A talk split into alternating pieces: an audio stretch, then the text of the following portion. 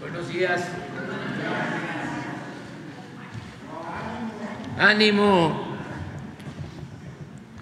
Bueno, pues vamos a, a dedicar toda la conferencia a preguntas y respuestas. A ver hasta dónde llegamos. Eh, empieza Marta Obeso, que es la que está pendiente, nada más. Muchas gracias, señor presidente. Marto Beso, de Esfera Noticias y de la revista Naturopatía. A través de Esfera Noticias, Guardianes del Conocimiento, Hombres y Mujeres Medicina de la parte alta y baja de la Sierra Mazateca han solicitado este, que expongamos aquí su petición para ver si usted puede intervenir para que se reconozca como patrimonio cultural inmaterial de los pueblos originarios de México los conocimientos ancestrales que se emplean en las ceremonias con hongos práctica protegida por guardianes de la medicina tradicional y que en países como Estados Unidos y Canadá comienza a verse un gran interés de este empleo en tratamientos de padecimientos mentales. Preguntarle, señor presidente, si usted podría este, dar instrucciones para que su gobierno reconozca como patrimonio cultural inmaterial de los pueblos originarios de México esta, esta ceremonia sagrada. Esta solicitud ya se le hizo por escrito, saber si usted ya tiene conocimiento de ello y ver qué posibilidades hay. De todas maneras, aquí con Jesús le dejaré copia del acuse de recibo. Sí, yo pienso que es eh, algo muy em,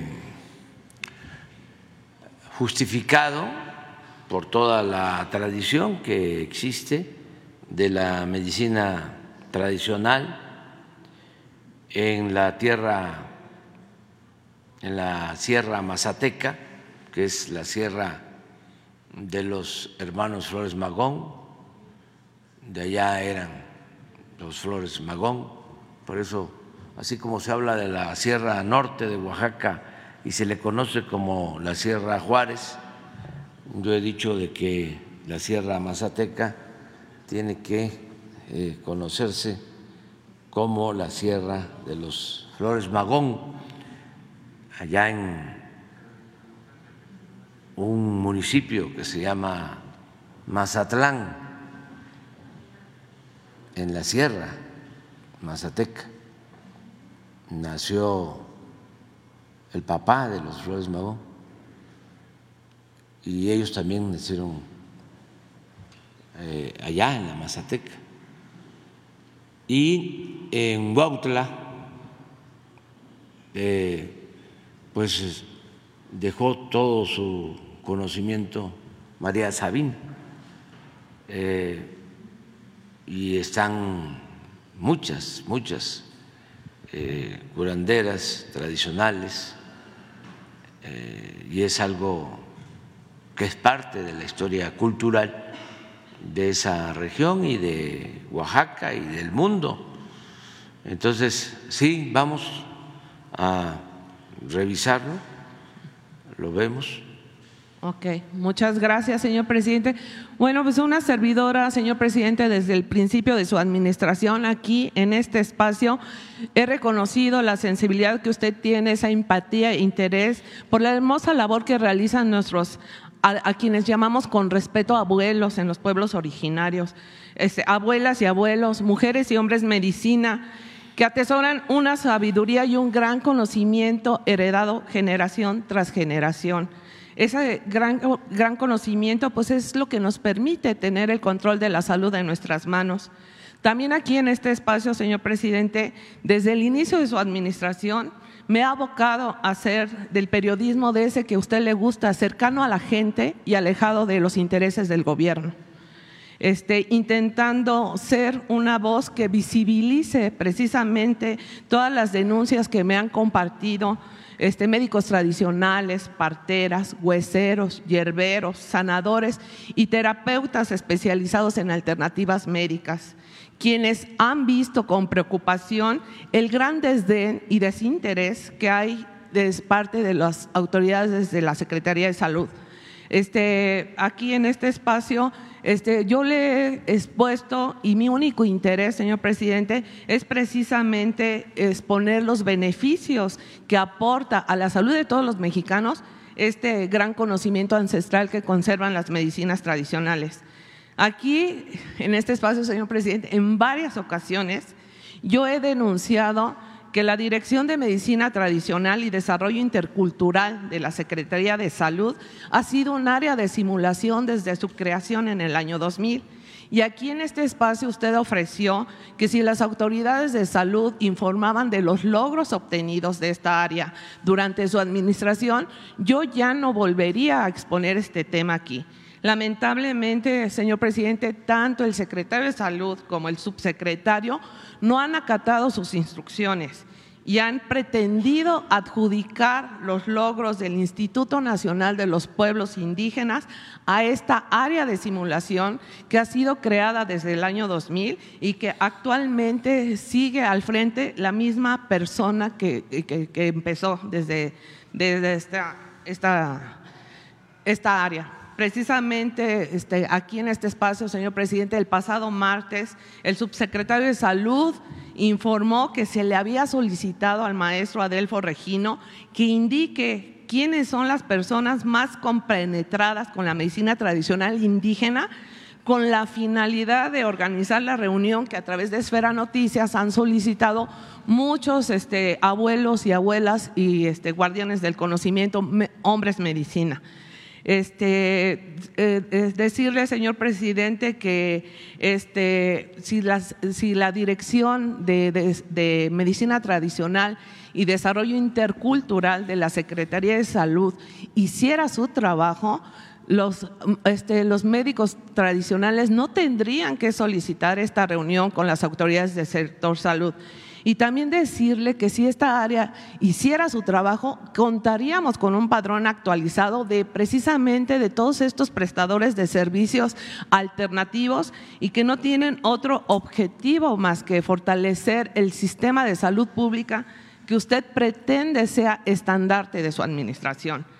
Quisiera destacar también, señor presidente, que esta dirección de la Secretaría de Salud este, que a 23 años este, pues no ha cumplido con los lineamientos dictados por la Organización Mundial de la Salud desde el 2014 mismos que establecen este tipo de reuniones que se ha solicitado y que el subsecretario de Salud pretende endosarle al Instituto Nacional de Pueblos Indígenas. Yo quisiera preguntarle, señor presidente, ¿usted ubica en qué parte del organigrama se encuentra esta dirección que yo he denunciado reiterativamente aquí en su espacio y por qué usted ha permitido que no se informe si ha dado resultados esta área o no y que se endose los logros del Instituto Nacional de Pueblos Indigenistas a esta área. Son cosas totalmente diferentes. Este Adelfo Regino hace un esfuerzo extraordinario, pero no está coordinándose con el sector salud para precisamente resolver estos vacíos legales que criminalizan la labor de nuestros médicos tradicionales. Y también este, preguntarle, este, señor presidente, si usted en su gobierno, ¿cómo contempla integrar al sistema de salud pública medicinas tradicionales como la acupuntura y la homeopatía? Toda vez que México también es pionero en la formación profesional de homeópatas y acupunturistas en el Instituto Politécnico Nacional. Y finalmente, insistirle, ¿cuándo tendremos esta reunión? Gracias, señor presidente. Bueno, pues te contesto, mira. Eh, le tengo mucha confianza al doctor Jorge Alcocer, al secretario de Salud, igual a el doctor Hugo López Gatel. Les tengo mucha confianza. Los considero muy buenos servidores públicos, eh, honestos, que esto es muy importante, y con buen nivel profesional académico. O sea, son gentes muy capacitados. De modo que eh, les voy a insistir a ellos para que haya una respuesta a tu planteamiento. Y si es eh, eh, posible que también participe Adelfo Regín, que participen los tres y que nos traigan una propuesta. Pero no eh, eh, los veo negándose, este, porque ¿por qué tendrían que hacerlo? Son gentes íntegras, son gentes honestas, muy profesionales, gentes con convicción. Si fuesen los otros secretarios de salud que habían antes, que para qué los menciono, sí tendría yo dudas, pero no. El doctor Alcocer es un hombre honesto, íntegro, Premio Nacional de Ciencia, pero además sensible, de los que se formó cuando se hacía servicio social en las comunidades marginadas. Y llegó a ser un investigador de primer nivel, es reconocido mundialmente por su especialidad. Además, íntegro, honesto, sin temor a equivocarme, tiene eh, mucho menos recursos, es una gente modesta en comparación con el dinero que tienen. Siempre me gusta poner estos ejemplos. Los que han sido secretarios de salud. Que hagan la investigación. Es distinto, completamente. Llegó a haber un secretario de salud que ni era médico creo que con Calderón, sí, un empresario, Chestorisky, sí, imagínense, este, creo que él o el papá o el tío eran de em, la Bacardí, era el de la publicidad, casi, no sé si ese era el, el alcohol que tenía como publicidad, agarra la jarra. Ese era, ¿no? El Bacardí, no. Sí. Este, sí, sí, sí, secretario de salud. Esto es otra cosa completamente distinta.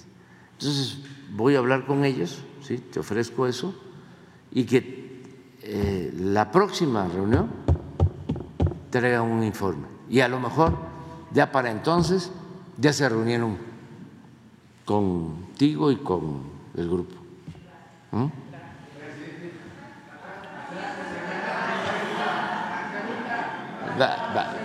va a dar vamos a hacerlo así, voy este, a hablar de corrido ahora, para que nos alcance. Vámonos. Buenos días, presidente. Stephanie Palacios de la Agencia Internacional Sputnik. Preguntarle, el día de ayer se suscitó un hecho eh, lamentable, un asesinato en el interior de la estación del Metro Bellas Artes. Le comento estas, estas situaciones de inseguridad que se han suscitado últimamente, tanto en la Ciudad de México como en el interior del país, lo que es Chiapas, Tamaulipas. Ayer en el Estado de México también apareció una persona colgada en un puente.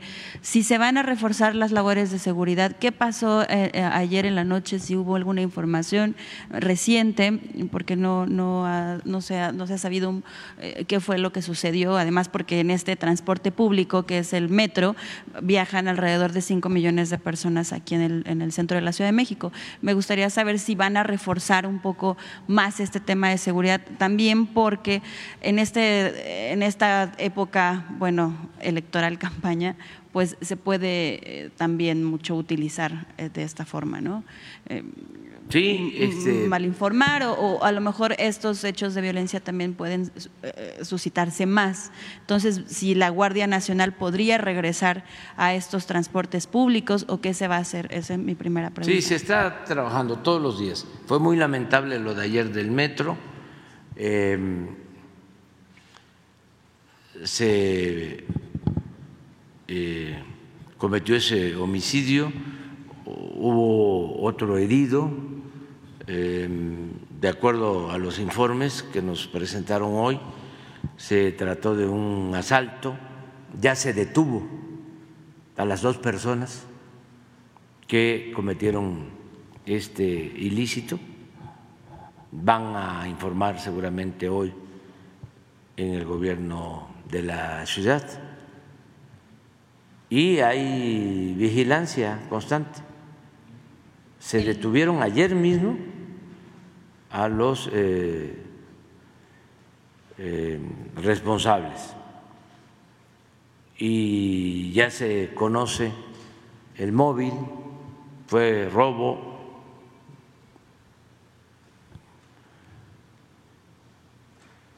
Eh, 15 mil pesos.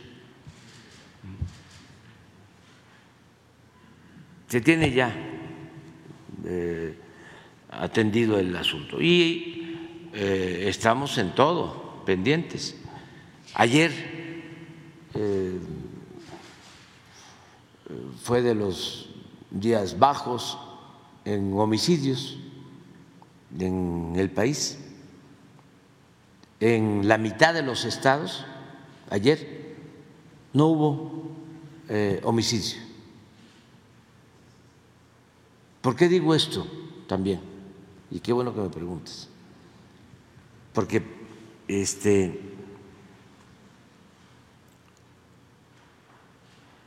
ayer los de Televisa eh, dedicaron todo su tiempo a hablar de, de la violencia en México.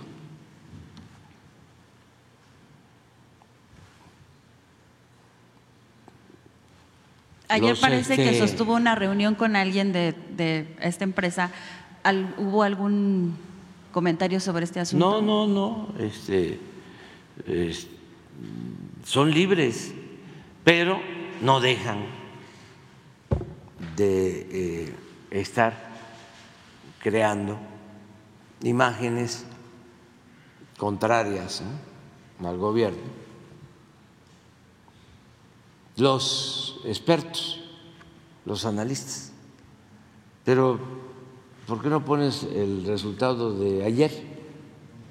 Que O sea, ayer eh, lo que... Este, claro que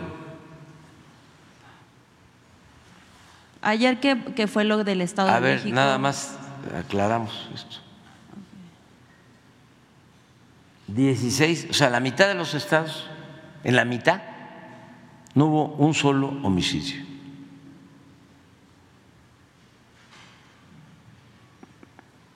Sin embargo, la percepción puede ser otra por el amarillismo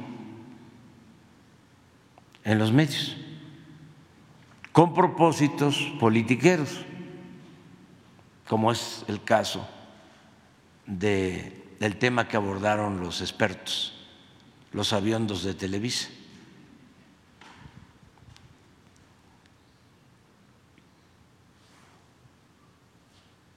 Y claro que nos preocupa, ¿no? Pero no solo nos preocupa, nos ocupa el tema. A ver cuándo los eh, expertos sabiondos de Televisa del tercer grado hacen un análisis del porqué de tanta violencia y tantos homicidios en Guanajuato. ¿Cómo explicarlo?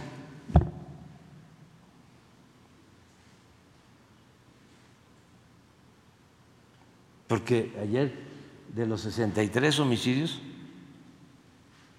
14 en Guanajuato.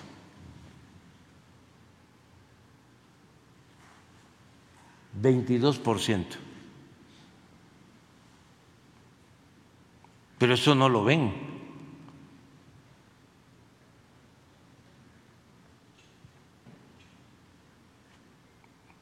Porque son muy tendenciosos. Justo ayer que fue lo del tema de lo de este colgado que apareció en el Estado de Sí. México, pues justo que llega eh, eh, Delfina, que es eh, afín a su gobierno Morena, van a empezar como estas, Sí, van a empezar más. sí, más- sí, sí. Como y lo que es tú una- dices, es un- sí es un aviso, la además. electoral. Y por eso es bueno abordar el tema.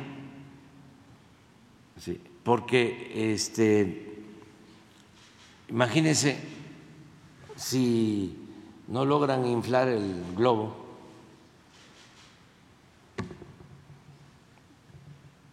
si no logran que eh, emprenda el vuelo la señora Sochi,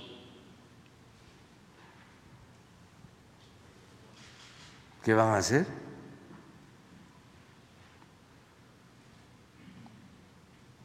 Se van a poner más rudos.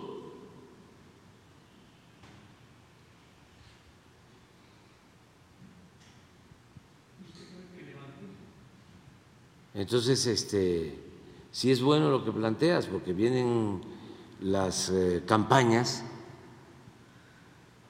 aunque aquí vamos a estar informando a la gente. No hay más que informar. Pero sí se ha registrado un incremento de violencia. Justamente eh, esta semana hubo Tamaulipas y Sinaloa hubo unos hubo No, sí, narcobloqueos. sí, sí. Sí, se va a atender más con este, Aquí está la realidad. Pues. Que aunque históricamente en el Estado de México siempre se ha desatado la violencia. Sí, sí, pero, pero una cosa es eh, la difusión sobre violencia. Esto lo hemos enfrentado durante muchos años, desde que fui jefe de gobierno. Hay veces que eh, no hay homicidios, pero de repente hay uno y eh, se vuelve mediático, lo aprovechan. Entonces, la sensación que se tiene es de que eh, hay mucha violencia, aunque el resultado no sea eh, el que se apegue a la realidad o mm, no sea exacto. Vamos a esperarnos cuando vengan los reportes. Por eso informamos cada 15 días. Y sí, hay veces que aumentan el número de homicidios. El mes pasado, por ejemplo, eh, íbamos bajando y se nos estancó. Pero este mes, lo que llevamos estos días, está abajo. Sin embargo, pues miren a López Dóriga, ¿no? Ayer, la quema de unos carros, ¿no? En Francia, y este los eh, registró como que eran quemas de carros en Celaya, Guanajuato.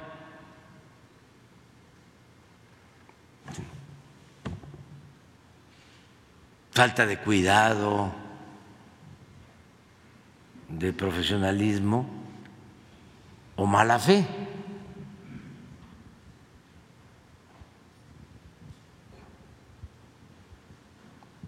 Entonces, pues vamos a seguir informando. Entonces, es que hoy, en la mañana, me este, dieron el reporte, no solo de lo que este, manifiestas del metro, sino todo lo que vemos en las mañanas. Hacemos eh, un repaso, recibimos el parte, todo el reporte de lo sucedido en el país, todos los días. Yo directamente, con todo el gabinete de seguridad, no falla el secretario de la Defensa, el secretario de Marina, ahora la secretaria de Gobernación, desde luego la secretaria de Seguridad Pública. Hoy también informó la directora de Protección Civil constantemente.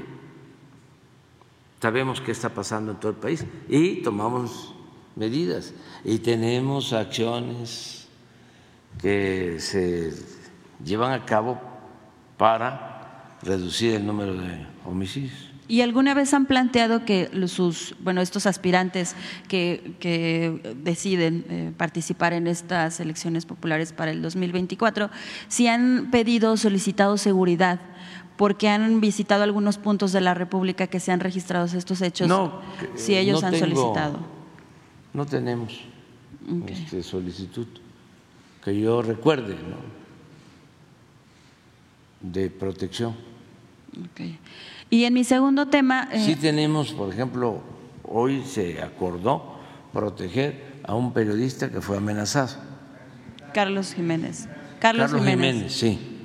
Y ya se le este, dio la protección, pidió un carro blindado eh, y protección y ya se le eh, autorizó.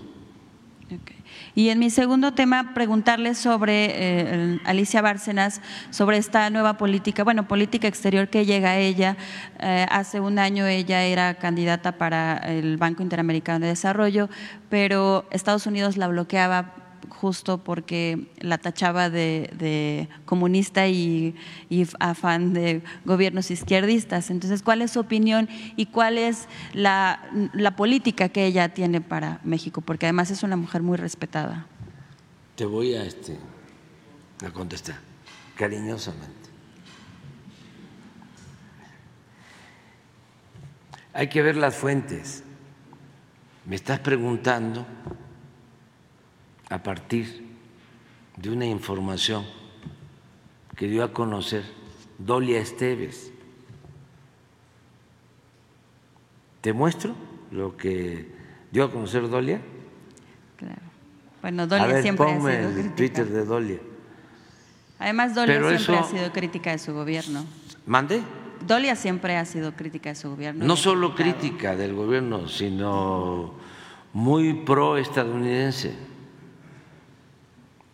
Y vuela. Supuestamente tiene información, ¿no? Eh, confidencial, de muy buenas fuentes. Entonces tú me estás preguntando eso. Vas a ver lo que dice.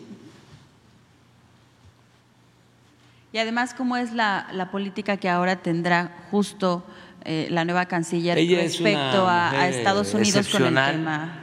Con Es estos una- temas de fentanilo y el tema de tráfico de armas. Sí, ella es una profesional de la política exterior, ha estado en la ONU, ha estado de auxiliar, de consejera principal del secretario de Naciones Unidas, directora de la CEPAL, una de las mejores diplomáticas de México,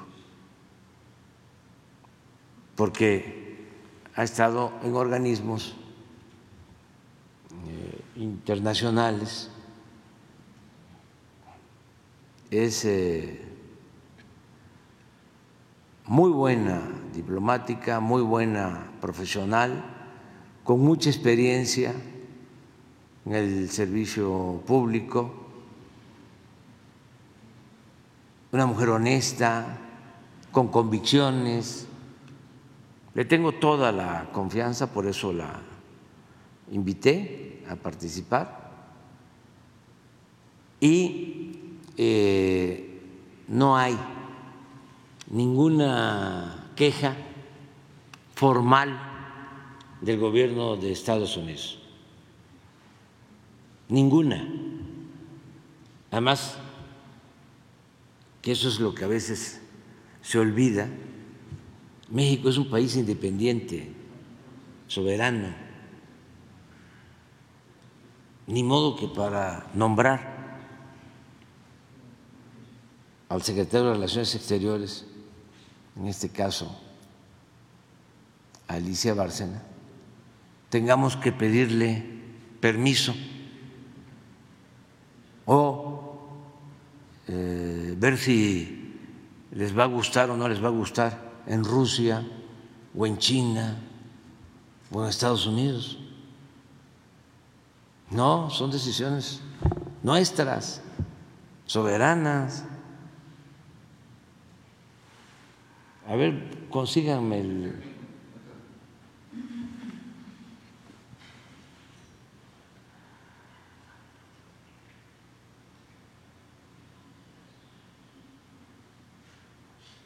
No, pero hay otros todavía. Pero ese también es... es, es no, pero hay otro. De ella. De ella. Dice, sí, congresista republicana de Florida, María Salazar, pide a la administración Biden oponerse a la candidatura de la mexicana Alicia Bárcena a la presidenta del BID, a la presidencia debe ser, ¿no? Del BID. Describe a la postulada por el gobierno de AMLO como simpatizante comunista. No, pero esto fue antes ¿De qué? No, no, no, no, no. Cuando este, decidimos nombrarla, este, la opinión de Dolia.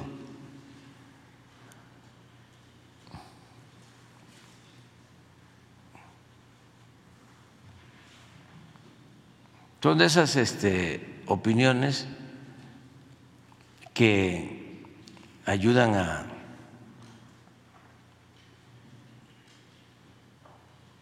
reforzar las decisiones que se toman. Antes decían allá en Estados Unidos,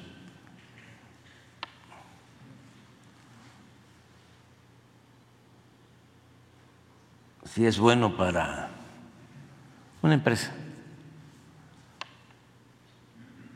es bueno para Estados Unidos. Y ha hablado con, con, este, con la nueva canciller sobre el tema migratorio también. Sí, por esta estamos ley que ya trabajando en temas, migración, eh, drogas, eh, tráfico de armas, son los temas. Y eh,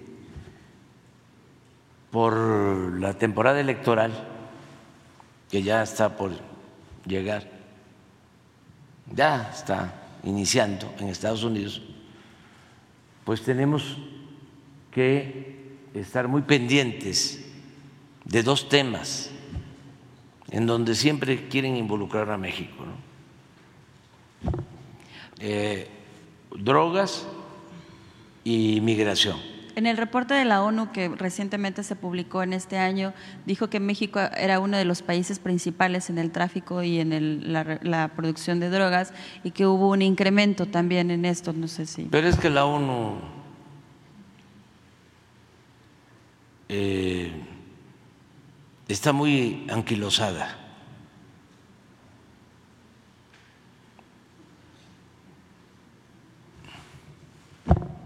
No está haciendo su trabajo, no está haciendo nada para combatir el principal problema del mundo, que es la desigualdad. No hacen nada. Pero también no hacen nada para evitar las guerras.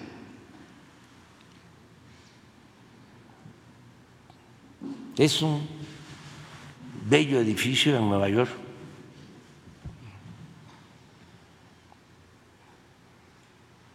con muchísimo experto en todo, que ganan mucho dinero. Tienen todas las especialidades y se olvidan de los fundamentos que sirvieron para la constitución de la ONU, los principios básicos, eh, el garantizar la libertad de palabra, la libertad de creencia,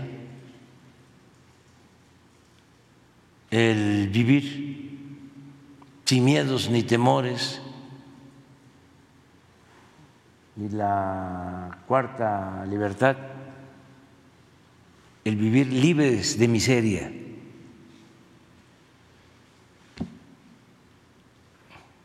Es lo que planteó Franklin Delano Roosevelt. Y eso se convirtió en el fundamento para la creación de la ONU. Sin embargo, no están haciendo su trabajo. ¿Usted en algún momento pensaría al final de terminar su gobierno visitar? No, no, yo me voy a Palenque terminando. Este, yo me jubilo. Yo terminando, en septiembre del año próximo, me retiro por completo de la actividad política. y ya no asisto a nada, mm, ni a conferencias, ni a dar consejos, ni eh, a ningún seminario, ni mucho menos este, acepto cargos. Nada, nada, ya. Yo voy a terminar mi ciclo. Considero que eh, ya contribuí, ya estoy cumpliendo con mi responsabilidad y viene las nuevas generaciones, viene el relevo generacional. Y no tengo yo apego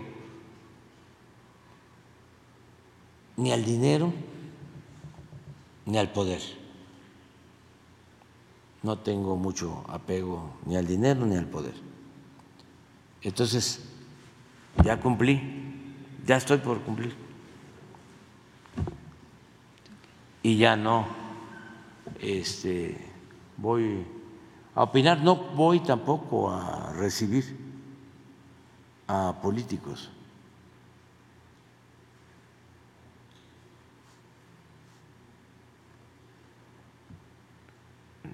No voy a tener actividad política. ¿Mandé? Gracias.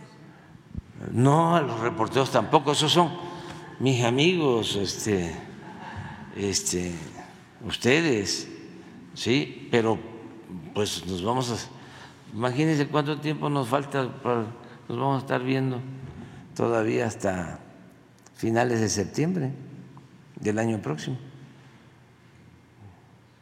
¿A poco no se, no se aburren? ¿Ah? Yo tampoco.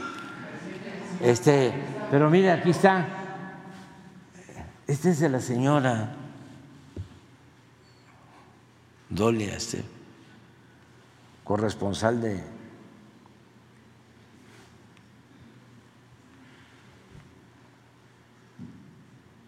Carmen Aristegui y de ese grupo pues de internacionalistas, periodistas muy vinculados a Washington como periodistas. Dice Alicia Bárcena, más conocida en el ámbito multilateral que bilateral, escasa experiencia en la relación con Estados Unidos. Retiró su candidatura a la presidencia del BID luego de que republicanos la llamaran comunista por historial de elogios a las dictaduras de Cuba y Venezuela. Es, fue la sentencia de la señora Dolly Esteban. Entonces tú me vienes a preguntar lo mismo.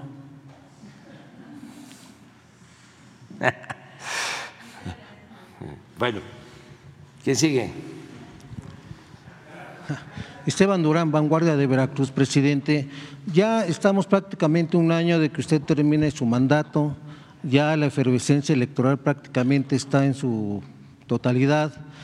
Eh, yo quisiera preguntarle, presidente, ¿cuál es la visión que tiene, que tenía cuando inició su administración y cuál es la que tiene ahorita? ¿Qué, opinión ha cambiado respecto a la prensa nacional? Ya la tenemos, pero así lo veía antes como la ve ahora, presidente. Eh, ¿Qué es lo que va a dejar usted para el siguiente? ¿Le dará algunos consejos? ¿Estará usted, estará usted detrás de quien gane las elecciones por parte de Morena, presidente? Y si no es así, ¿qué recomendaciones haría usted si llegara en este caso no Morena, sino otros partidos, presidente? Bueno, este, lo cierto es que en septiembre de este año ya eh, va a haber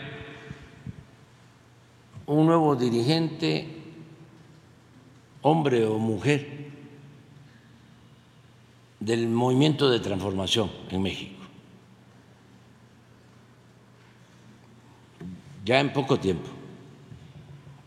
Entonces yo ya entrego la estafeta de la dirección del movimiento de transformación. Ya me dedico más tiempo,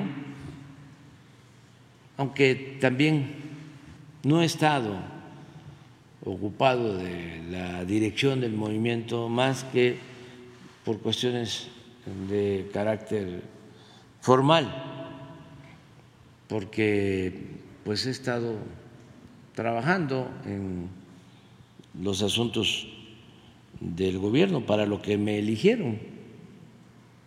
Como viene este proceso de renovación de quién va a dirigir el movimiento hacia adelante, entonces sí, yo di mis puntos de vista, presenté un documento, me reuní con los dirigentes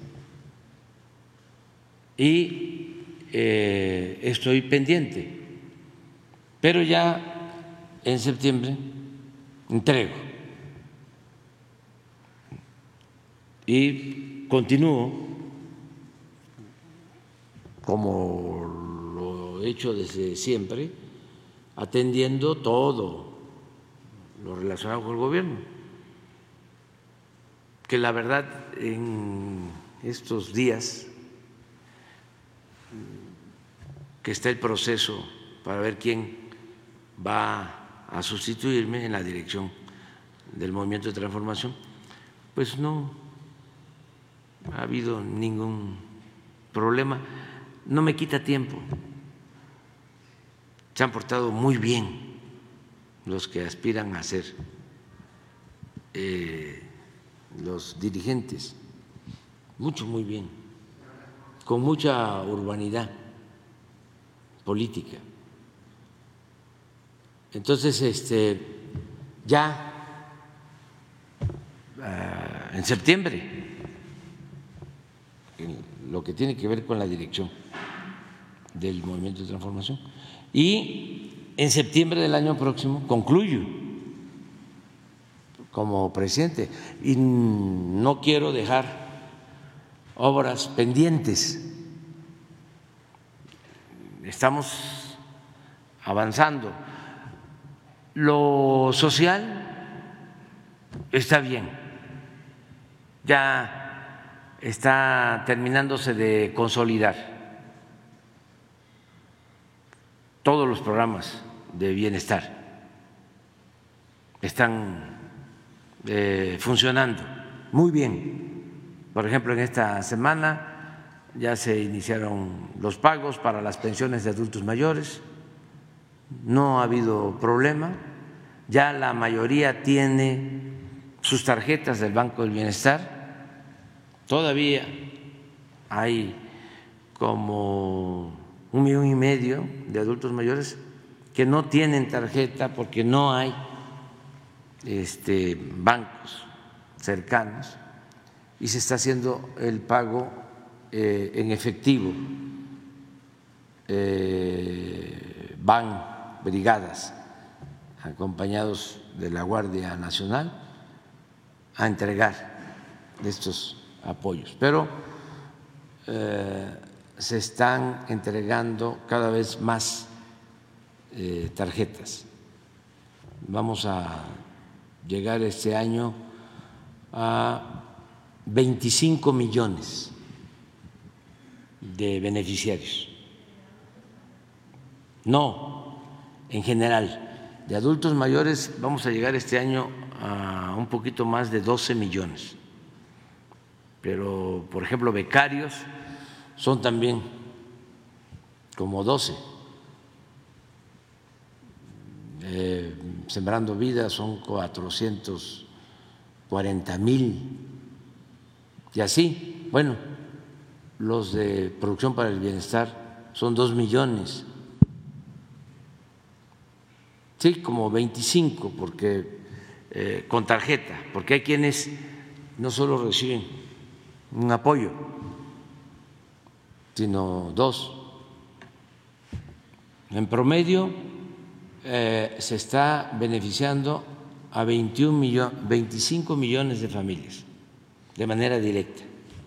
Y yo estimo 5 millones más que reciben cuando menos una pequeña porción del presupuesto, porque son servidores públicos ya sean maestros, médicos, enfermeras, eh, elementos de la Guardia Nacional, soldados, marinos, policías, servidores públicos. Entonces, el presupuesto le llega a 30 millones de eh, familias o de hogares de 35 que hay en el país. O sea, nos quedan cinco, o sea, llega a 30, cuando se trate de una pequeña porción del presupuesto o un solo programa de bienestar, llega. Y esos cinco, que por lo general, no en todos los casos, coincide que es gente con más ingresos, este, tienen también pues atención especial porque eh, no hay aumentos en el precio de las gasolinas, de la luz, no han habido aumentos de impuestos. Y algo que es muy importante, si se fortalece el mercado interno y alguien se dedica al comercio, se beneficia, porque eh, hay poder adquisitivo, la gente tiene recursos para comprar lo básico y a veces no solo lo básico. entonces se beneficia el comercio. Por eso eh, el modelo nuestro, la economía moral, en el esquema del humanismo mexicano, es un gran aporte, muy opuesto al modelo neoliberal o neoporfirista, porque eh, nuestra sociedad es piramidal. En la base hay millones de pobres, una clase media reducida y arriba una minoría. ¿Qué significaba el modelo económico neoliberal? Atender primero a los de arriba. El gobierno estaba al servicio de esa minoría. Y empezaron con la patraña, con el engaño, además los supuestos teóricos de la economía empezaron a sostener que si le iba bien al de arriba, le tenía que ir bien al de abajo, que si llovía fuerte, goteaba abajo. Por eso fue lo del FOBAPROA. En ese pensamiento conservador, que realmente era una justificación para saquear, para robar, para atender a los potentados. Por eso hablo de que no había democracia, era una oligarquía un gobierno oligarca. Entonces, con esa concepción, Cedillo y sus técnicos, y desde luego con los banqueros de entonces y con los eh, empresarios de entonces, deciden que había que convertir las deudas de los de arriba en deudas públicas. Convertir deudas privadas en deuda pública, porque si rescataban a las grandes empresas y a los grandes bancos, ellos iban a jalar a los de abajo. Así como se los estoy planteando. Tengo pruebas de lo que les digo. Yo recuerdo que era yo dirigente de un partido estaba yo llegando y me entero de lo que iban a hacer del FOAPROA y me toca una entrevista con Cedillo.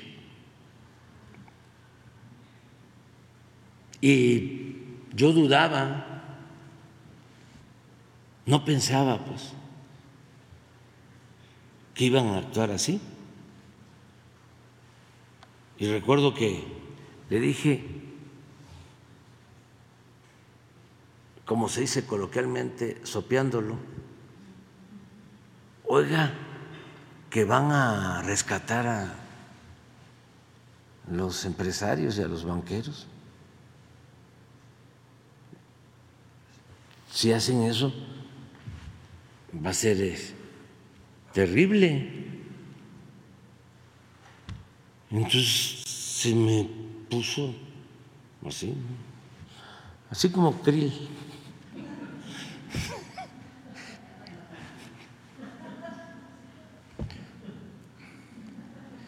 Este, ¿y qué quiere que hagamos? Que se destruya el sistema financiero, el sistema bancario. Claro que tenemos que rescatar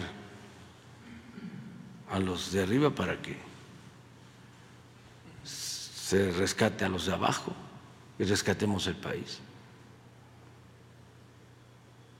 Y yo ahí ya dije, bueno, pues sí, va en serio esto. Y a partir de ahí, a oponernos. Y inicié una gira por todo el país y di a conocer las listas de los recasados entonces.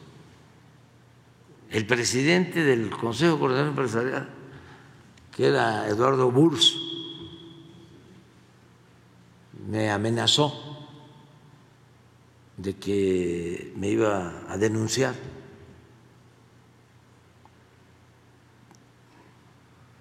porque le estaba yo causando mucho daño. A la economía del país, porque él era uno de los directivos de ese organismo, del FOAPROA, que antes tenía otro nombre. Y eh, viene la campaña de el 2000 y Fox agarra la bandera de eh, el rescate a los de arriba.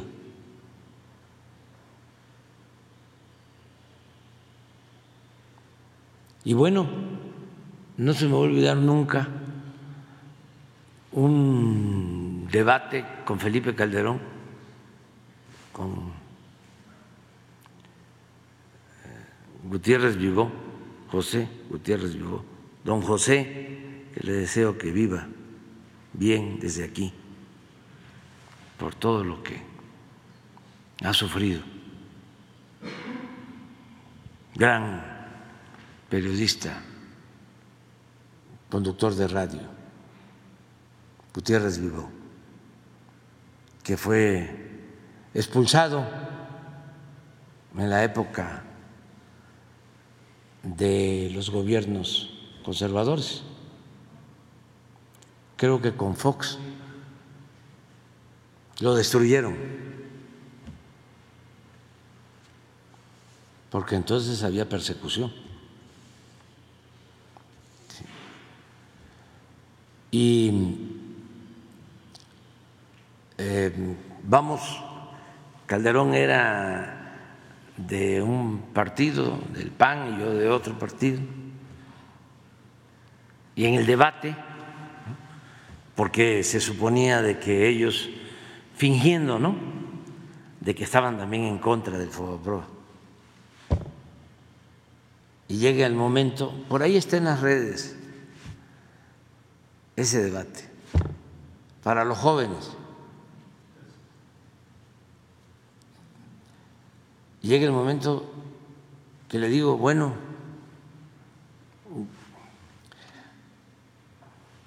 ¿van a apoyar o no van a apoyar el FOA Y me dice, no. Ah, pues ya, ya. Así como se deben de hacer las cosas, como se plantean allá por el sureste. ¿Vas a querer o no vas a querer? Lo demás no me interesa. Entonces dice, no. ¿Y qué creen? Creo que al mes están aprobando, junto al PRI. Me acuerdo que fue un día de la Virgen de Guadalupe, 12 de diciembre creo que del 98. A ver, busca cuándo aprobaron los del PRI y los del PAN, los del FOAPRO. Entonces, eh,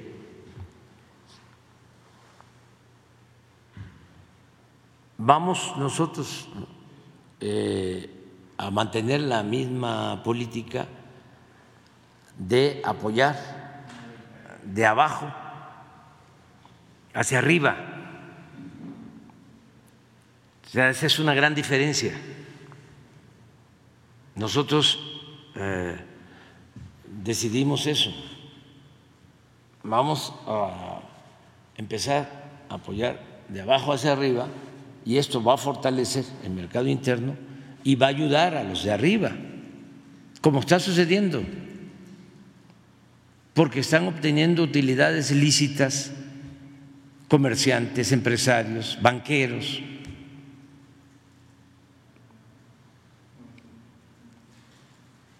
¿Es 98? Sí. Este, eh, esa es una diferencia de fondo. Entonces, eh, yo espero que esa política continúe.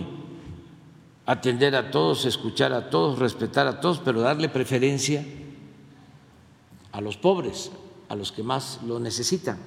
Y esto mismo ayuda a fortalecer el mercado interno, porque si la gente no tiene ni para lo más indispensable, ¿cómo va a florecer el comercio o la industria? ¿Saben de dónde viene eh, esta recomendación? De política económica, de economía moral, del plan liberal magonista de 1906 que todos los jóvenes ojalá y puedan leer, porque es uno de los planes más importantes que han habido en la historia de México. Ellos, los magonistas, proponían eso. Decía, a ver si no tienes el plan. Hay una parte que esa es la esencia de nuestra política económica. Y eso nos ha permitido que no haya crisis de consumo. Por eso, eh, con la pandemia, pues fue muy lamentable, sobre todo por la pérdida de vidas humanas, pero también se nos cayó la economía y vinieron los de arriba, aquí a Palacio, a plantearme que nos endeudáramos, que este, solicitara yo eh, préstamos, porque no íbamos a salir, y que declarara yo una moratoria para que no pagaran impuestos los grandes contribuyentes. Les dije, no, no, no, no, vamos a ayudar abajo. Por eso también nunca vamos a dejar de reconocer lo que hicieron nuestros paisanos migrantes, que fue cuando más recursos enviaron a sus familiares. Entonces, con lo que eh, invertimos nosotros en programas de bienestar y con las remesas, evitamos una crisis de consumo, por eso no hubieron asaltos a tiendas, se mantuvo la estabilidad, no le faltó la alimentación a la gente, lo básico. A ver, eh, hay una parte ver si encuentro. Sí, sobre la parte económica. Es más adelante, mucho más adelante. Este eh, lo escribió eh, Ricardo Juan, eh, Flores Magón con Juan Sarabia, un dirigente potosino excepcional revolucionario.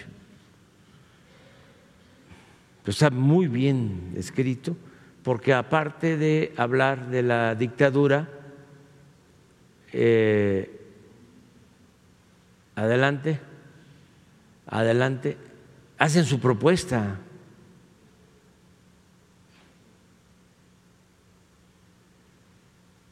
A ver.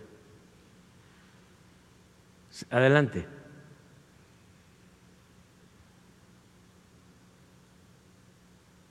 Adelante. Ah, no. Atrás, entonces. Es que es bastante, ¿eh? Son como, sí.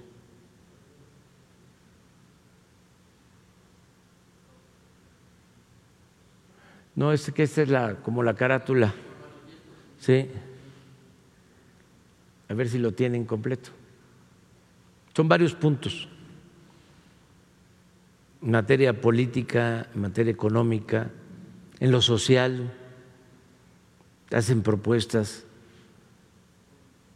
para que las cárceles eh, se conviertan en centros de readaptación.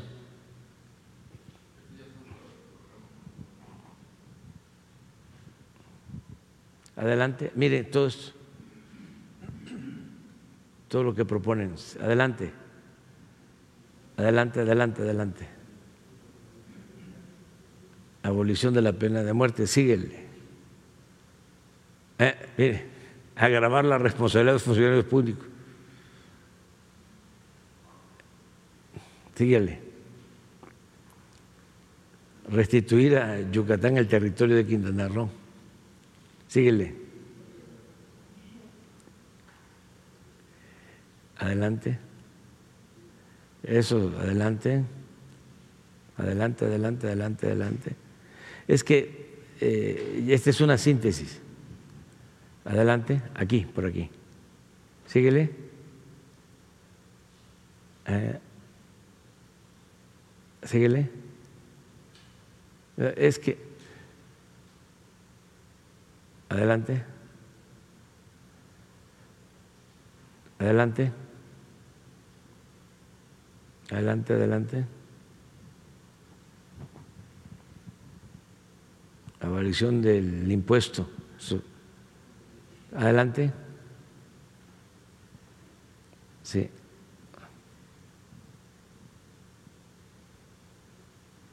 Restitución de la zona libre. Adelante supresión de los jefes políticos que habían en el porfiriato. Adelante. Adelante. Es que es una síntesis. Hay que ver el. A ver si no está en mi libro. En mi libro está esa parte económica. Sí, la parte económica. Hay un fragmento. En eh, economía moral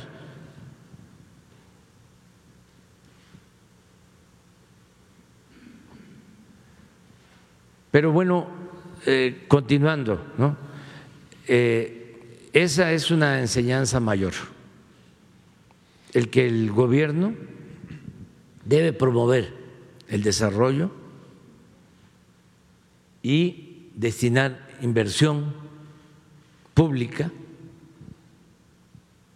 atender las necesidades del pueblo, no utilizar el presupuesto para favorecer a minorías. Eso no significa hacer un gobierno eh, sectario, no, es ayudar a quien más lo necesita, reactivar la economía, el mercado interno y de esa manera se van a beneficiar también los de arriba. Presidente, ¿ha, habido algún arrepentimiento de lo que dijo, de lo que ha hecho o de lo que no hizo y quiso hacer? Y en cuanto a sus decisiones, ¿las tomó unilateralmente con su equipo de trabajo? ¿En una de estas decisiones hubo algún enojo, presidente? Sí, me he enojado varias veces, pero no tardo en tranquilizarme. Es esto. Aquí está. El, programa contiene además una amplia y detallada propuesta económica y social en la que se equilibran libertad y prosperidad. Se postula el respeto al derecho de propiedad Fíjense los magonistas planteando esto. Se tiene como objetivo aumentar el volumen de la riqueza general. Plantean, o sea, en los tiempos actuales dirían los técnicos, eh, que haya crecimiento del Producto Interno Bruto, que haya más crecimiento, aumentar el volumen de la riqueza general. Y se propone lograr el desarrollo nacional, en particular el de la agricultura y la industria, mediante la intervención de un Estado democrático que distribuya la riqueza, tomando en cuenta el criterio de mejorar los ingresos y el consumo de la gente para fortalecer el mercado interno. Fíjense lo que argumentaban. Esto es de ellos. Los pueblos no son prósperos sino cuando la generalidad de los ciudadanos disfruta de siquiera relativa prosperidad. Unos cuantos millonarios acaparando todas las riquezas y siendo los únicos satisfechos entre millones de hambrientos, no hacen el bienestar general, sino la miseria pública.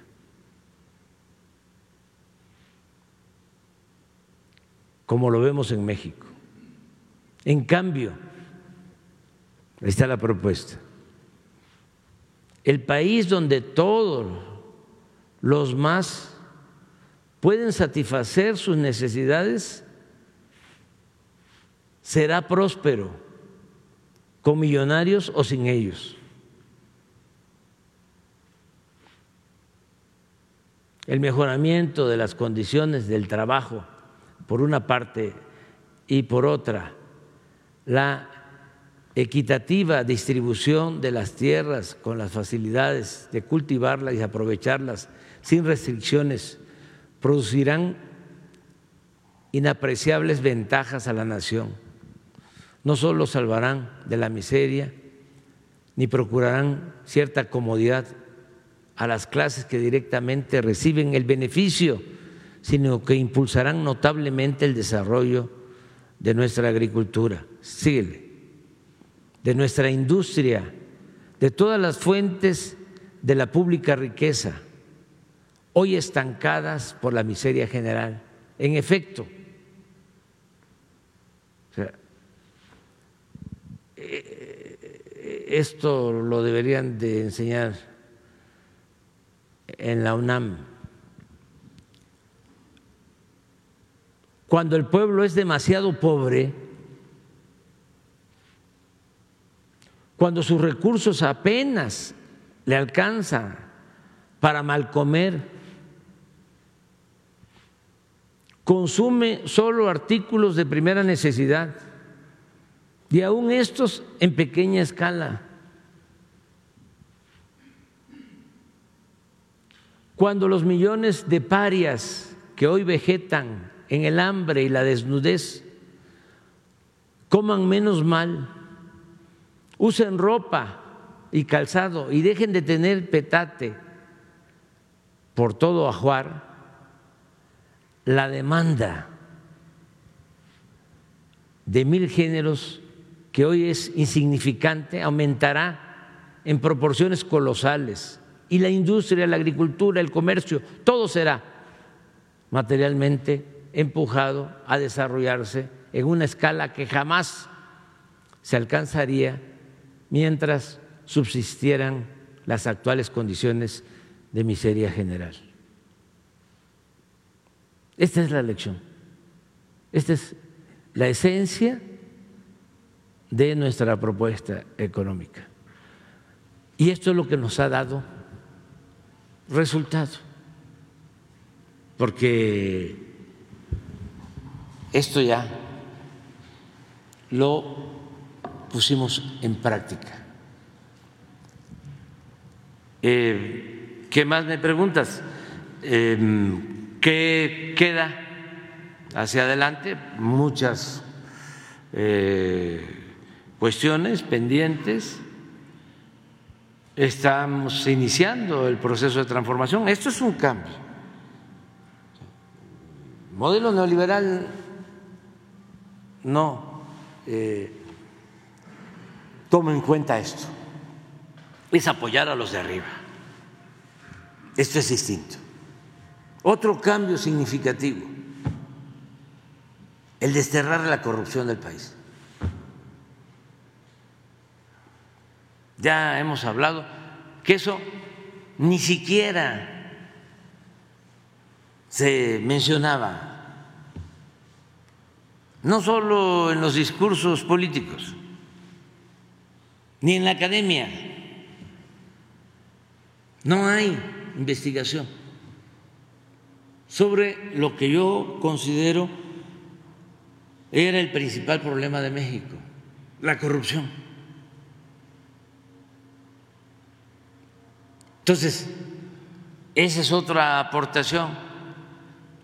Si no se permite la corrupción, hay presupuesto, rinde el presupuesto para atender las necesidades de la gente. Lo tercero, austeridad. No puede haber gobierno rico con pueblo pobre. Terminar con toda la fantochería de los políticos corruptos, de los traficantes de influencia. ¿Sabe cómo era la convivencia antes? esto para los jóvenes. Hay botellas de vino que valen 500 mil pesos, una botella. Y eso era lo que tomaban los de arriba, antes. Una marca Petrus. Pero eh, de un número especial. 500 mil pesos una botella. Y políticos corruptos del más alto nivel con traficantes de influencia. Y bueno, ¿para qué necesitábamos un avión como el que se compró? Imagínense, en un país con tanta pobreza y toda la parafernalia vinculada al poder,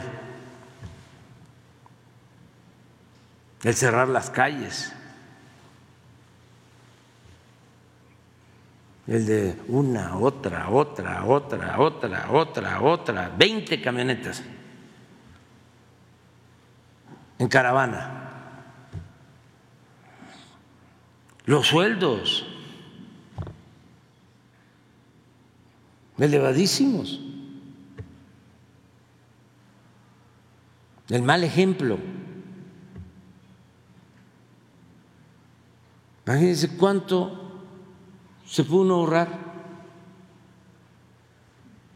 si no hay ese derroche. Siempre eh, pongo de ejemplo el gasto en presidencia. El último año del gobierno anterior, 3.600 millones de pesos. El gasto en presidencia. El año pasado, 580 millones de pesos. ¿Y es menos ahora la eficacia? No es ni menos ni más, es igual, para no estarnos ensalzando. Pero claro que el país tiene muchas ventajas. Y ahí también lo más importante de México es la honestidad de su pueblo. Por eso tenemos que fortalecer nuestros valores, utilizar la gran reserva de valores culturales, morales, espirituales, para regenerar la vida pública del país. Porque eso es lo que nos ha protegido, eso es lo que nos ha ayudado siempre, eso es lo que nos blinda, es lo que nos salva frente a las calamidades. Nuestra idiosincrasia, lo que hemos heredado de las antiguas civilizaciones que florecieron en nuestro territorio, lo que somos, es chauvinismo, pero como México no hay dos, y los mexicanos somos mucha pieza en el mundo. Y al que lo dude, pues ahí está el ejemplo de los migrantes. Cómo se van a buscarse la vida, a trabajar honradamente y ahora están enviando a sus familiares más de 60 mil millones de dólares. La principal fuente de ingresos del país. Si el pueblo de México fuese un pueblo flojo, indolente, no saldría adelante en ninguna parte.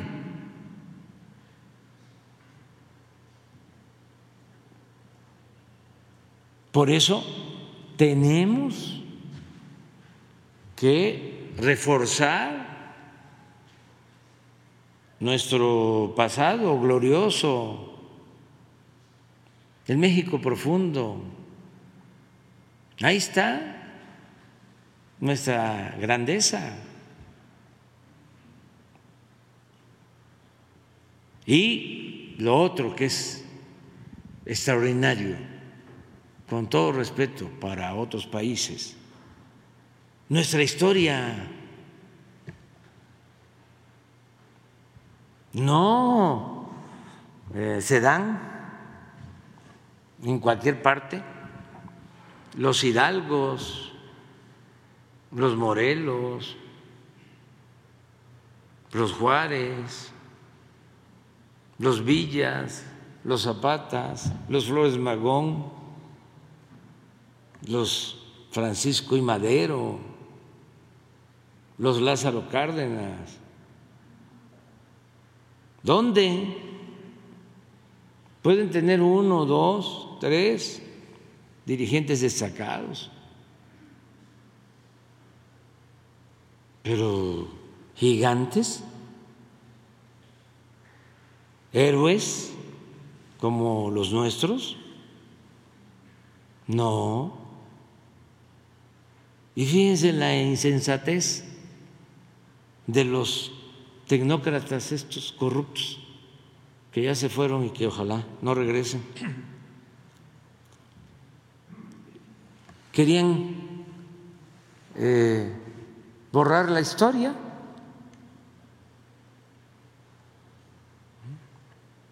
Hablaban del fin de la historia. No, ¿para qué? Va a estar pensando en eso. Hasta en los libros de texto. Disminuyeron todo lo relacionado con nuestra historia, quitaron el civismo, la ética, todo lo que tenía que ver con el humanismo.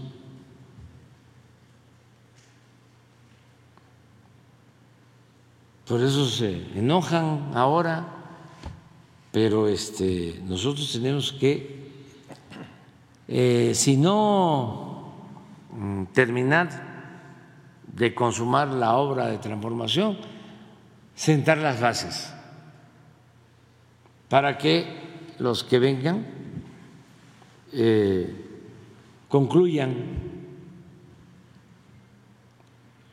esta transformación en una etapa nueva de la historia de México. Entonces eso es lo que te puedo contestar. Bien, gracias, gracias presidente. Eh, en otro tema, el Instituto Federal de la Defensoría Pública presentó una opinión jurídica conocida como amicus curiae con relación al amparo solicitado por la jueza Angélica Sánchez Hernández, quien buscaba evitar su detención por las autoridades en Veracruz. Eh, esta figura, el amicus, amicus curiae, es una figura legal que permite a terceros no involucrados directamente en el litigio ofrecer su opinión jurídica, argumentos o recomendaciones vinculantes sobre algún punto de derecho o asunto relacionado con el fin de colaborar con el tribunal en la resolución del caso. En este caso, eh, las opiniones presentadas de esta figura resaltan presuntas omisiones y violaciones al debido proceso que habría sufrido la jueza. De hecho, el juzgado admitió esta figura, el decimoquinto distrito en el estado de, Veracruz. Eh, presidente, ¿qué opinión le merece esto? Eh, a través de sus redes sociales oficiales, el instituto informó que continúa apoyando a la jueza Sánchez Hernández debido a las implicaciones que estas violaciones tienen en sus derechos y en las garantías de todas las personas. Presidente, esto también, eh, este tipo de, asuntos no, traería, eh, abriría las puertas a que los jueces, que por alguna razón o apegándose, como ellos dicen, a lo que eh, les llegaron, a las carpetas, etcétera, eh, eh, liberan a los delincuentes, a los presuntos delincuentes, ¿esto no traería una persecución con esta situación que se está dando, presidente? Hay que buscar eh, una reforma al Poder Judicial integral. Ya hablábamos aquí de que deben de ser elegidos los jueces, magistrados, ministros, que no los nombre la cúpula del poder económico y del poder político, como hasta ahora, sino que los elige el pueblo. Ese es un paso hacia adelante. Se tiene que reformar la Constitución. Yo pienso que eso va a ayudar mucho.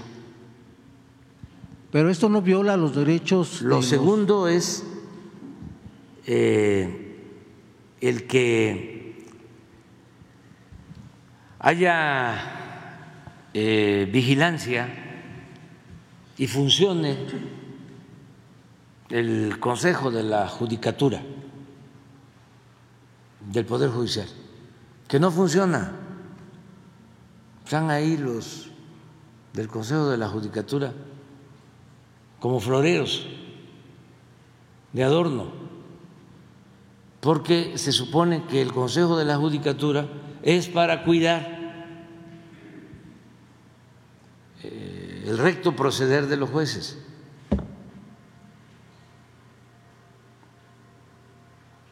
Y que eh, no se corrompan y que no dejen en libertad a delincuentes por dinero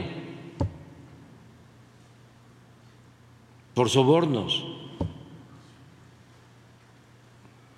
Pero a ver, díganme ustedes si conocen de un juez que esté en la cárcel, un magistrado, un ministro, ninguno. Entonces eso tiene que cambiar.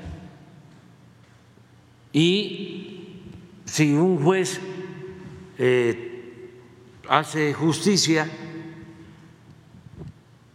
y actúa con rectitud, no tiene por qué preocuparse. El que nada debe, nada teme. Pero eso que están haciendo de decirles tienen autonomía y son intocables. Y no se puede tocar al intocable. Pues eso es corrupción, es impunidad.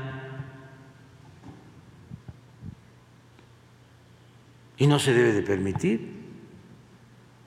Y lo tercero, que tiene que incluirse en la reforma, es lo de los sueldos y las prebendas, que son ofensivas.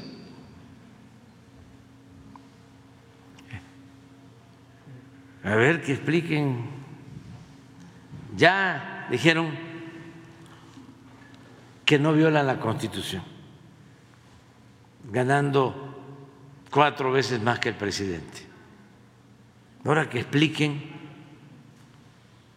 cómo es que tienen para financiar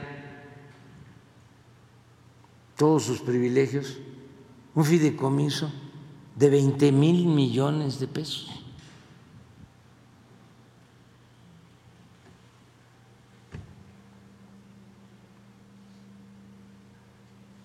Entonces, no es este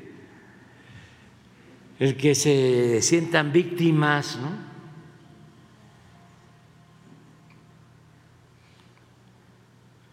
Es que eh,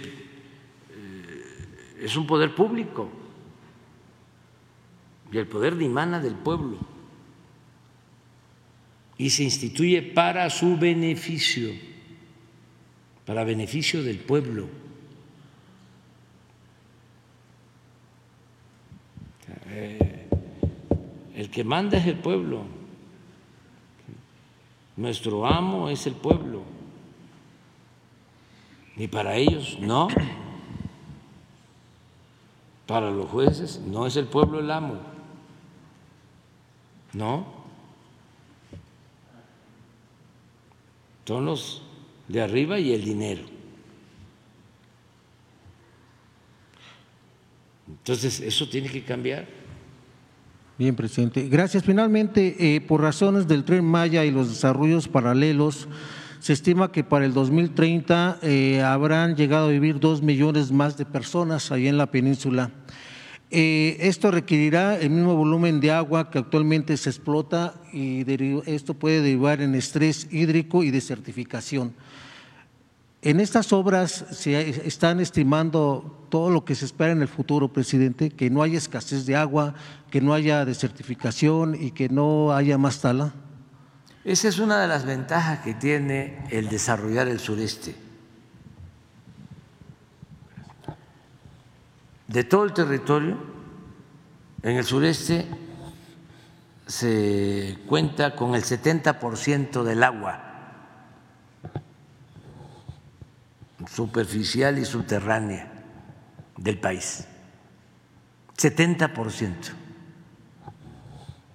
en el sureste del agua. Nada más, imagínense que el tren Maya va a atravesar el Usumacinta que es el río más grande de México.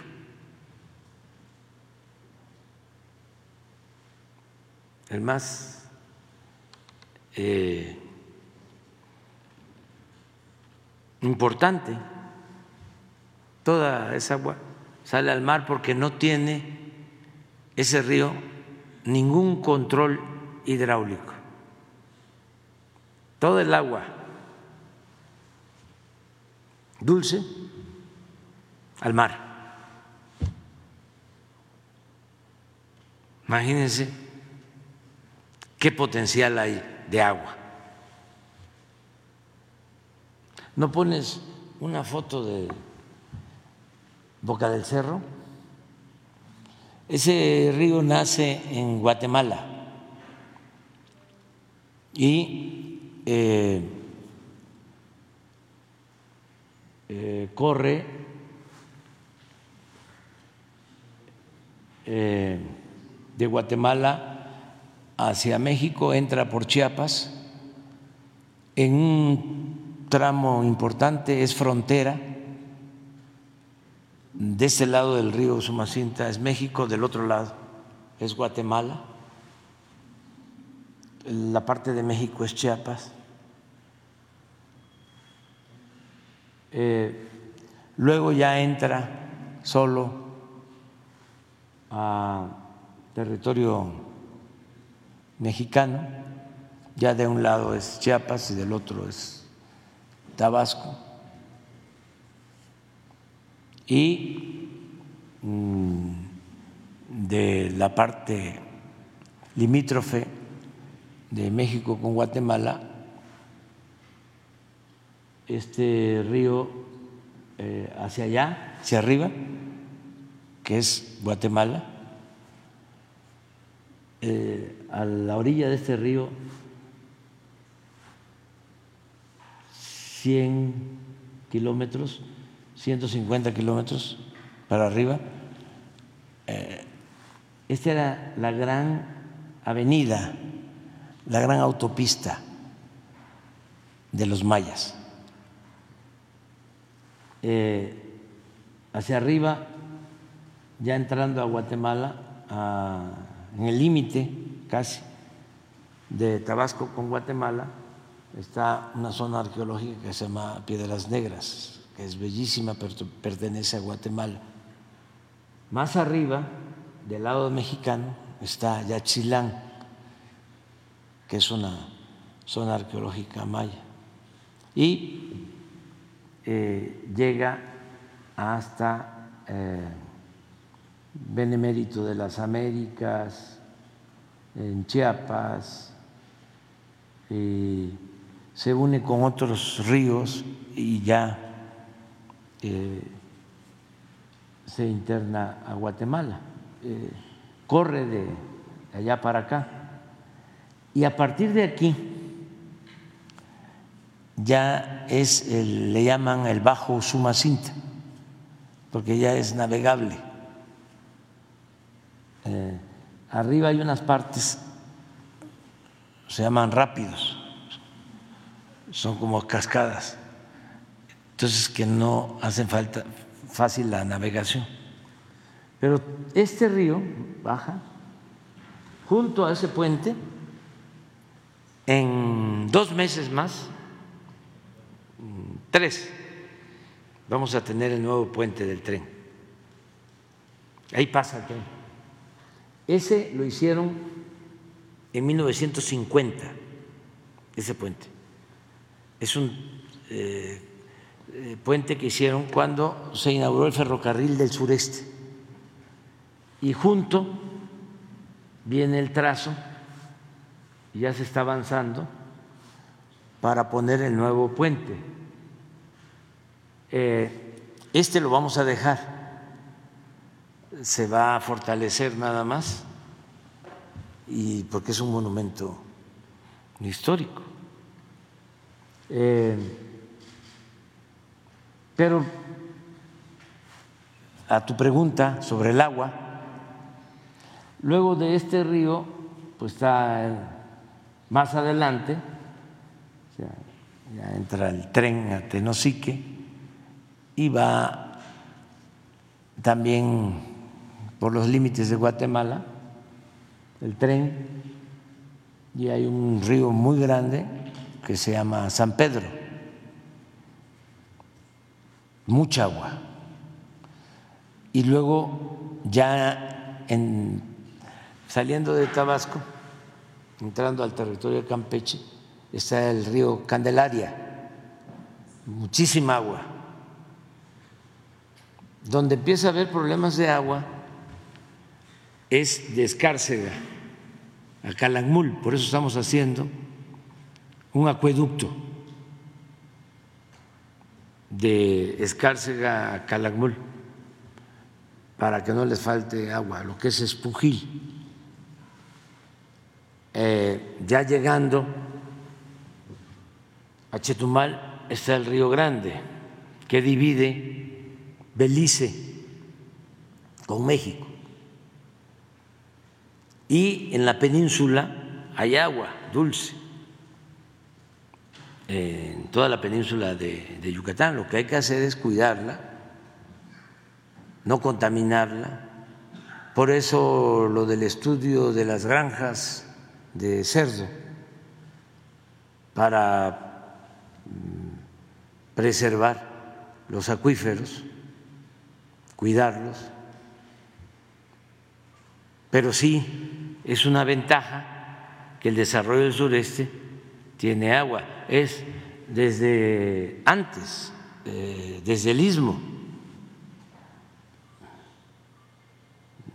una parte de Veracruz, Oaxaca, eh, Chiapas, Tabasco, Campeche, Yucatán, Quintana Roo, cuentan con agua. De todas formas, porque sí va a crecer la población, va a crecer hacia adelante, eh, por todos los recursos naturales que se tienen en esta zona. Nada más imaginen el turismo.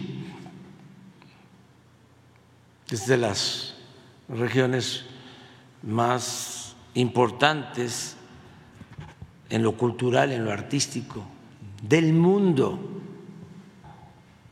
del mundo, lo que es la nación maya. Entonces sí va a haber mucho crecimiento. ¿Y qué estamos haciendo? Se están haciendo en cada municipio un plan de desarrollo para que las construcciones se lleven a cabo de manera ordenada y no se den permisos de construcción si no hay agua suficiente y que en las poblaciones, sobre todo en las colonias pobres, marginadas, se cuente con drenaje, con los servicios públicos. Es un ordenamiento que no existía. Vamos a dejar como 25 planes de desarrollo por donde pasa el tren. O sea, Tulum va a tener su plan de desarrollo, Chetumal, desde luego Palenque, Tenosique, Candelaria, Escárcega, Campeche, Calquiní, Valladolid, todos eh, sus planes de desarrollo urbano, eh, porque sí tenemos que, cuidar eso.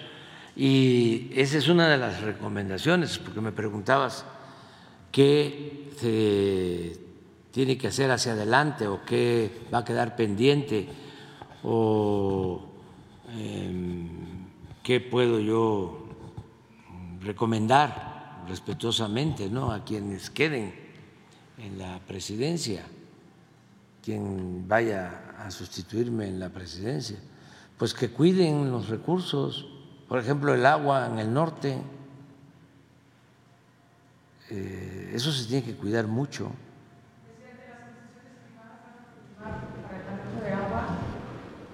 Ojalá y no, ojalá y no.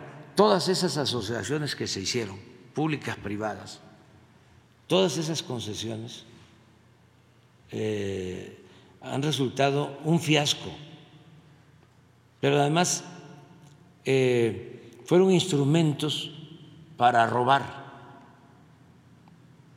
Eh, hablamos de concesiones de autopistas. ¿Cómo es posible que paguemos impuestos y que además cuando uno necesita un servicio tenga que volver a pagar. Entonces, ¿para qué fue el impuesto? Pero eh, lo mismo las cárceles. ¿Cómo se van a privatizar las cárceles? Los hospitales lo que hicieron. Estamos ahora viendo cómo resolvemos lo de nueve hospitales de estos públicos privados. ¿Saben que nada más seis hospitales que ni siquiera se utilizan completamente? Por seis hospitales tenemos que pagar a las empresas de servicio seis mil millones de pesos al año. Con seis mil millones de pesos hacemos tres hospitales. Tres. Y es lo que pagamos en un año por seis. Pero esto es pagarlo, pagar seis mil, veinte años. O sea, es un robo.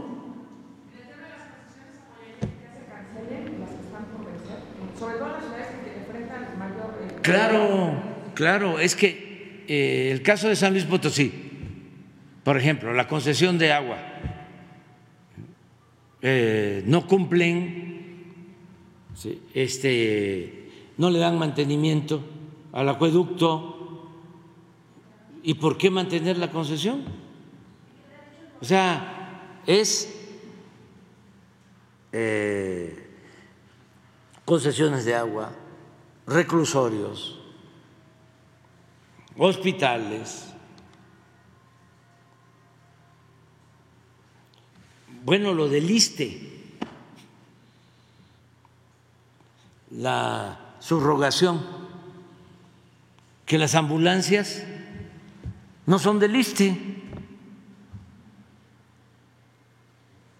es una empresa privada. Bueno, ni las camillas, los equipos, los laboratorios, todo privatizado. Estamos recuperando lo que se puede. En el caso de la industria petrolera, ya habían vendido plantas que estamos recuperando adentro de las refinerías, las plantas que se requieren para el proceso de refinación.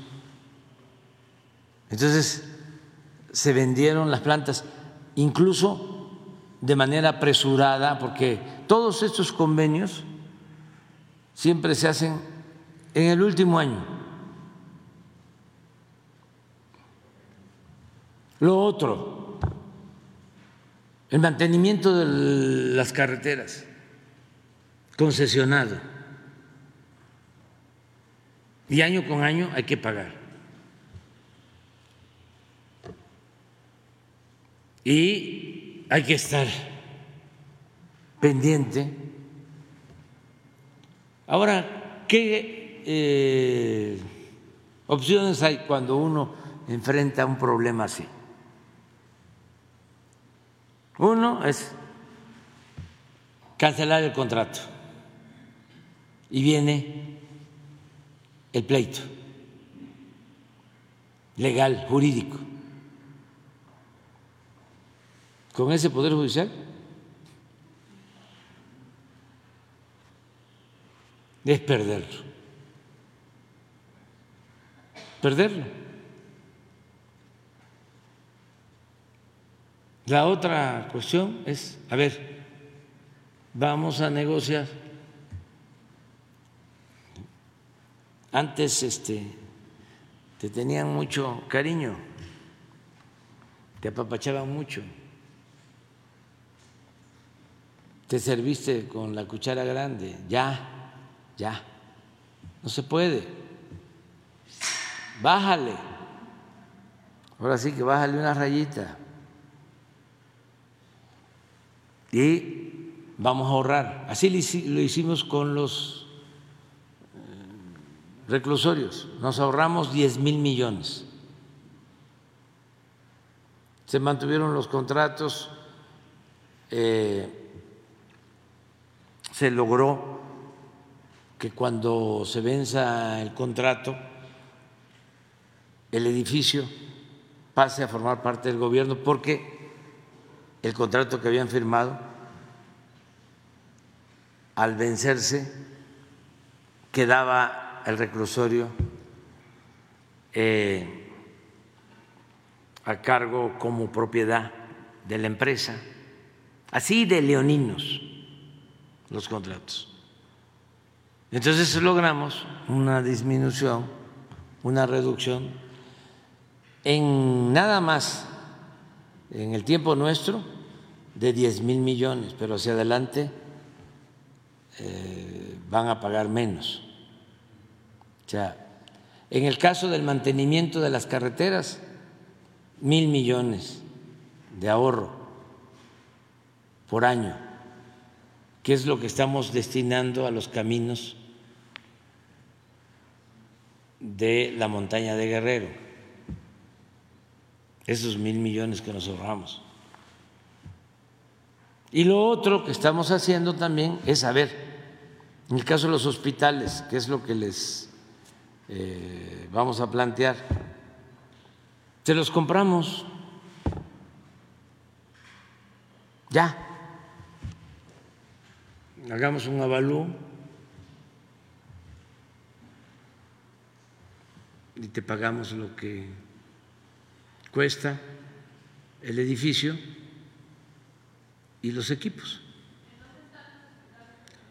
En, por ejemplo, hay uno que me acuerde, hay uno en Iztapaluca, no, el de Zumpango es, ese es también del mismo esquema, pero es estatal. Sí, hay que verlo, pero ese lo hicieron cuando Videgaray era secretario de Finanzas, el de Zumpango, y lo hizo la empresa esta, no, IGA. Sí, no, la de los segundos pisos fue OHL. ¿Mande? Ah, también, sí, sí, porque sí eh, les dieron concesiones. Eh, ¿Quiénes?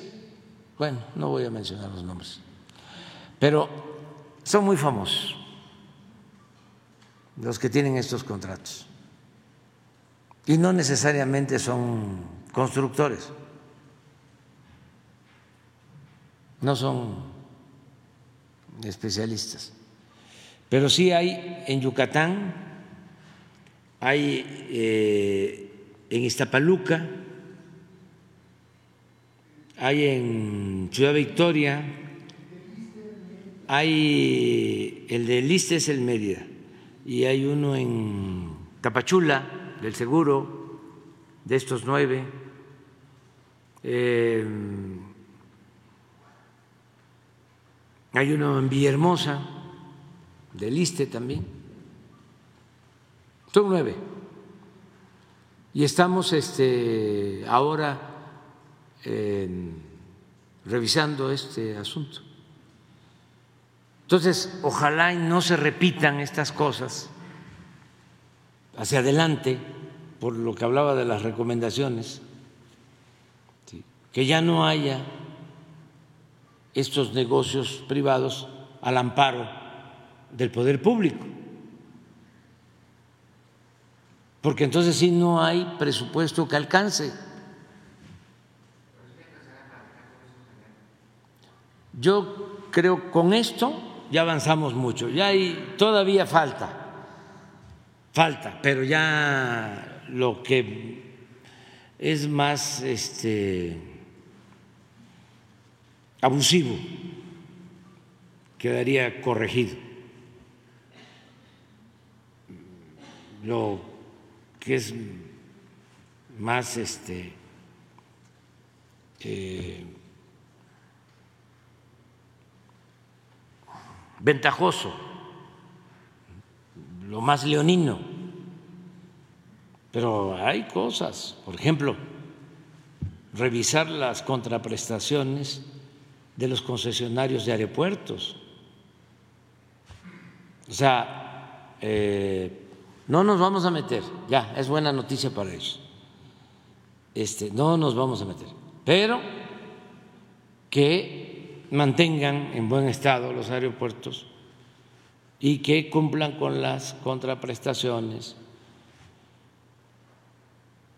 Y que eh, quien llegue vea si eh, es eh, buen negocio para la nación, para la nación, porque no estamos aquí para que este, se hagan jugosos negocios para particulares y malos negocios para la nación, para todos los mexicanos.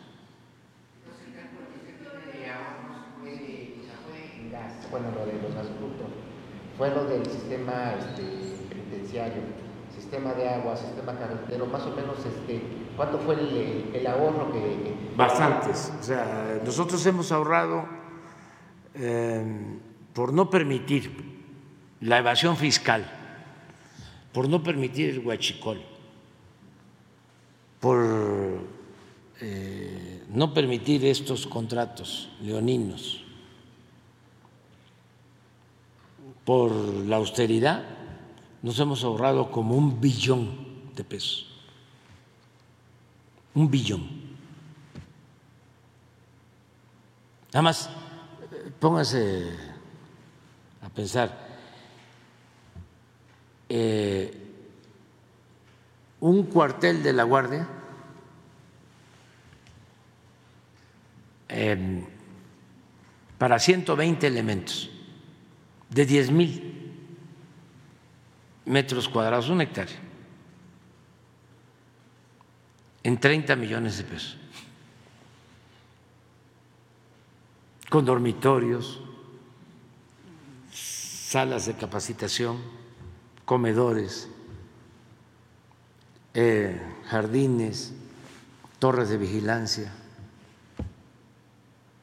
25, 30 millones de pesos. ¿Dónde? Una sucursal del Banco del Bienestar equipada, 5 o 6 millones de pesos. El aeropuerto de la Ciudad de México lo tenían estimado en 300 mil millones. Les pagamos porque se apresuraron cuando gané, desde antes, que ya veían que iba yo a ganar. Empezaron a dar contratos a diestra y siniestra porque pensaron, si le apuramos, ya no van a poder dar marcha atrás no se va a atrever. Entonces contratos y contratos y contratos. 100 mil millones. Y dijimos, no se puede hacer el aeropuerto ahí, se va a hundir, es el lago, están acabando con los cerros para rellenar el lago, acaban con el lago, se van las aves, destruyen, pero además se va a hundir 30 centímetros cada año, cada año. Es la parte de más hundimientos en todo el Valle de México. O sea, escogieron el mejor lugar para robar, porque imagínense cuánto relleno y cómo se controla eso. Sí, eh, bueno, les pagamos a todos sus 100 mil millones, 100 mil. Nadie le quedamos a deber, a nadie. Hicimos el aeropuerto nuevo en 75 mil, 175. Y ellos tenían estimado 300 mil. ¿Cuánto nos ahorramos? 125 mil millones. Pero además, no se cerró el aeropuerto de la Ciudad de México, que lo iban a cerrar. No se cerró la base aérea de Santa Lucía, que le iban a cerrar. Entonces, cuando hablo de los ahorros, es mucho. Nada más la subvención a los medios. Ya con eso termino. Así, formal,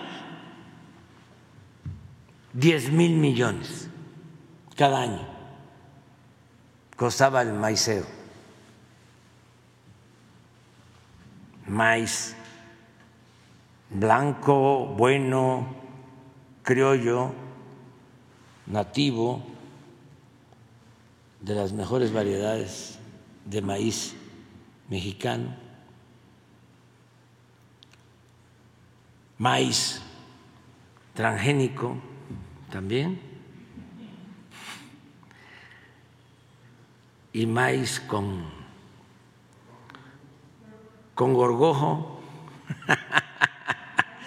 este, 10 mil millones, eso por arriba, por arriba. Aparte, lo que, sí, por abajo de la mesa y los contratos. Los contratos porque las empresas periodísticas no tienen como función principal informar. Parece contradictorio, paradójico, pero no están hechas para eso. Están hechas para sostener negocios de las mismas corporaciones que tienen eh, una empresa periodística para obtener eh, prebendas. No todos así, no todos, pero sí hay este, ese periodismo pues, mercantilista.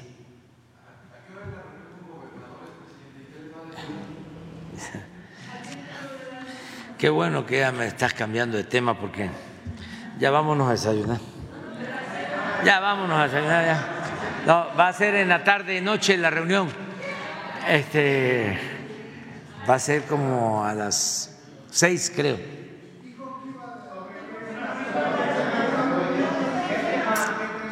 Vamos a poner una muy buena canción Ya van a ver. Para los jóvenes, el tema es salud. Tema salud, sí.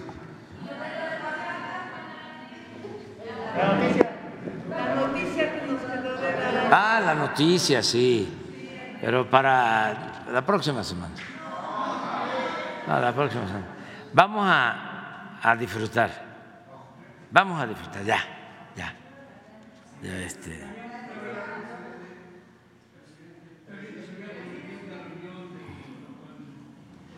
Vamos a poner este. Ah, bueno. Como me queda ya el 1% me va a quedar. Vamos a escuchar esa, 1%. Ya en las conferencias ya nos queda 1%. Ya se nos va este, acortando el tiempo y el porcentaje, pero todavía nos queda un poco más de 1%. Vámonos. Me queda un por ciento y lo usaré solo para decirte lo mucho que lo siento. Que si me ven con otra en una disco solo es perdiendo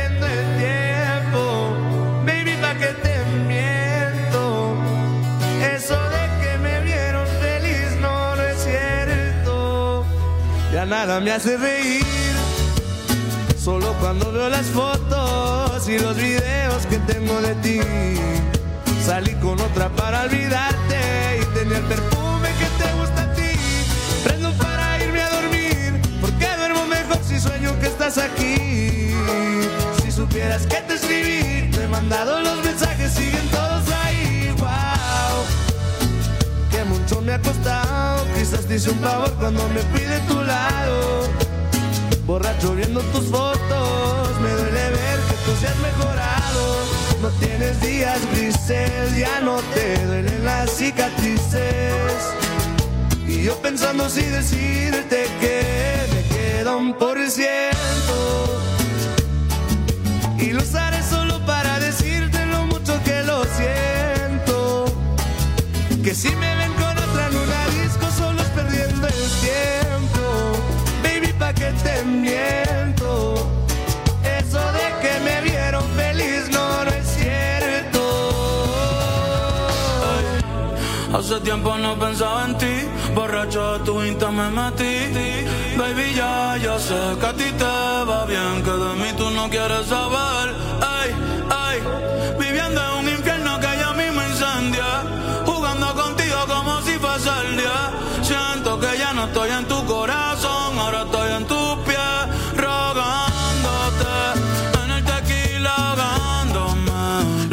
Están invitándome a salir, la paso bien, pero siempre termino extrañándote. En el tequila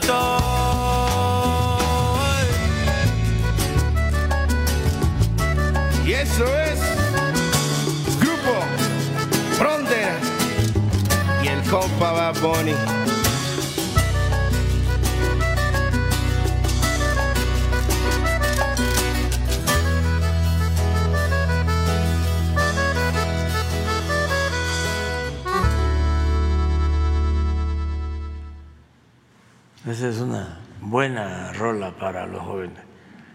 Bueno, nos vemos mañana. Dos.